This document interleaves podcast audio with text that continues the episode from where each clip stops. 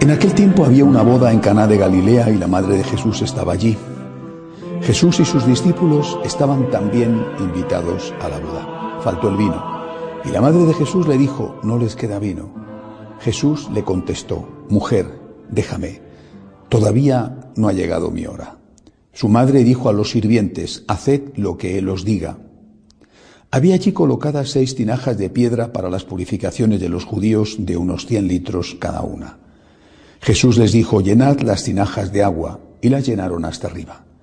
Entonces les mandó, sacad ahora y llevádselo al mayordomo. Ellos se lo llevaron. El mayordomo probó el agua convertida en vino sin saber de dónde venía. Los sirvientes sí lo sabían, pues habían sacado el agua. Y entonces llamó al novio y le dijo, todo el mundo pone primero el vino bueno, y cuando ya están bebidos, el peor. Tú, en cambio, has guardado el vino bueno hasta ahora.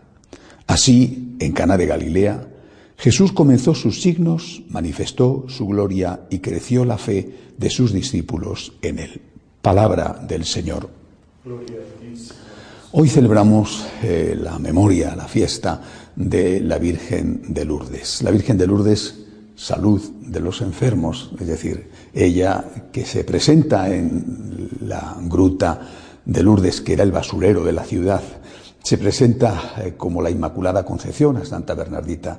Ella eh, allí quiere dejar una, una señal muy especial de su amor, que es eh, ese manantial que la propia Bernadette, Santa Bernadette, hace que brote escarbando en la tierra con sus manos, como le había pedido la Virgen, y que ese manantial sea, si no para todos y desde luego para muchos, auténtica fuente de salud, también corporal. He estado en Lourdes muchas veces y también he probado, eh, bueno, siempre bebo el agua cuando voy, lógicamente, pero he probado los efectos saludables de ese agua. Recuerdo en una ocasión que andaba con un resfriado enorme y con un dolor de garganta terrible y fue beber el agua. Ni me di cuenta, pero al cabo de una hora más o menos eh, me percaté de que la garganta ya no me dolía nada. Esa es una pequeña anécdota. Allí en Lourdes han ocurrido milagros enormes y continuamente la Iglesia certifica algunos, eh, pero ocurren muchísimos más que no es fácil que puedan ser certificados porque para que algo se reconozca como milagro tiene que estar excluida toda de, todo tipo de motivación eh, médico o incluso psicológico. Pero lo importante de Lourdes eh, no son los milagros físicos. Yo creo que lo importante, y cualquiera que ha ido allí se da cuenta enseguida, son los milagros espirituales, los milagros del alma.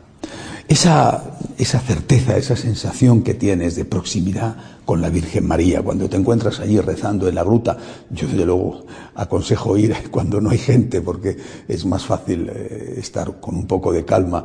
Eh, eso te produce en el alma una profunda llamada a la conversión, a la santidad, a recuperar la salud del alma perdida.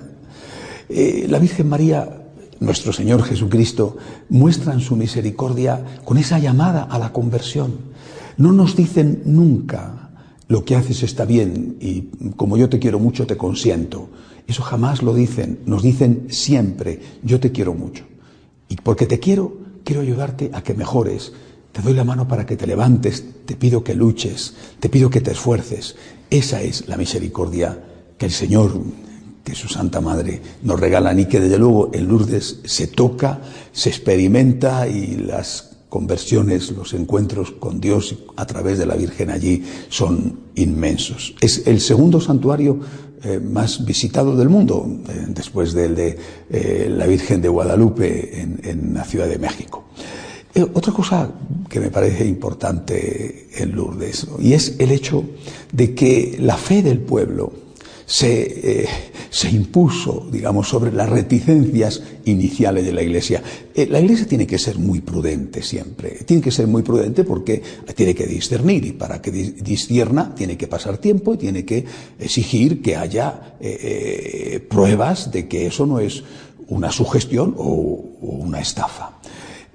Pero es la fe de ese pueblo la que sostiene eh, eh, la decisión posterior de la Iglesia. Si esa fe no hubiera existido, si la firmeza de Santa Bernadette no, hubiera, no se hubiera producido cuando la amenazaron, cuando la asustaron, y si la gente no hubiera creído en las palabras que la Virgen María le dijo a Santa Bernadette, hoy no estaríamos celebrando esta fiesta tan grande de la Virgen de Lourdes. Es decir, tenemos que mantener la fe en medio de las dificultades y aunque parezca que incluso la Iglesia no nos hace caso. No es verdad, pero a veces lo parece, repito, ese tiempo que tarda entre la aparición y cuando la Iglesia certifica que allí hubo aparición de la Virgen, ese tiempo es un tiempo de fe. Una última cosa eh, en, este día, ¿no? Hoy se cumplen cuatro años desde que su santidad, el Papa Benedicto XVI, hoy ya Papa emérito, anunció que renunciaba a seguir ejerciendo eh, la tarea de vicario de Cristo. Cuatro años eh, eh, que no han hecho que le olvidemos y que no han hecho que disminuya nuestro cariño y nuestra admiración por él. Por eso hoy quiero pedir de una forma especial a todos una oración por el Papa emérito, por el Santo Padre Benedicto XVI y por supuesto, como hacemos siempre cada día, por su sucesor, el Papa Francisco. De pie, por favor.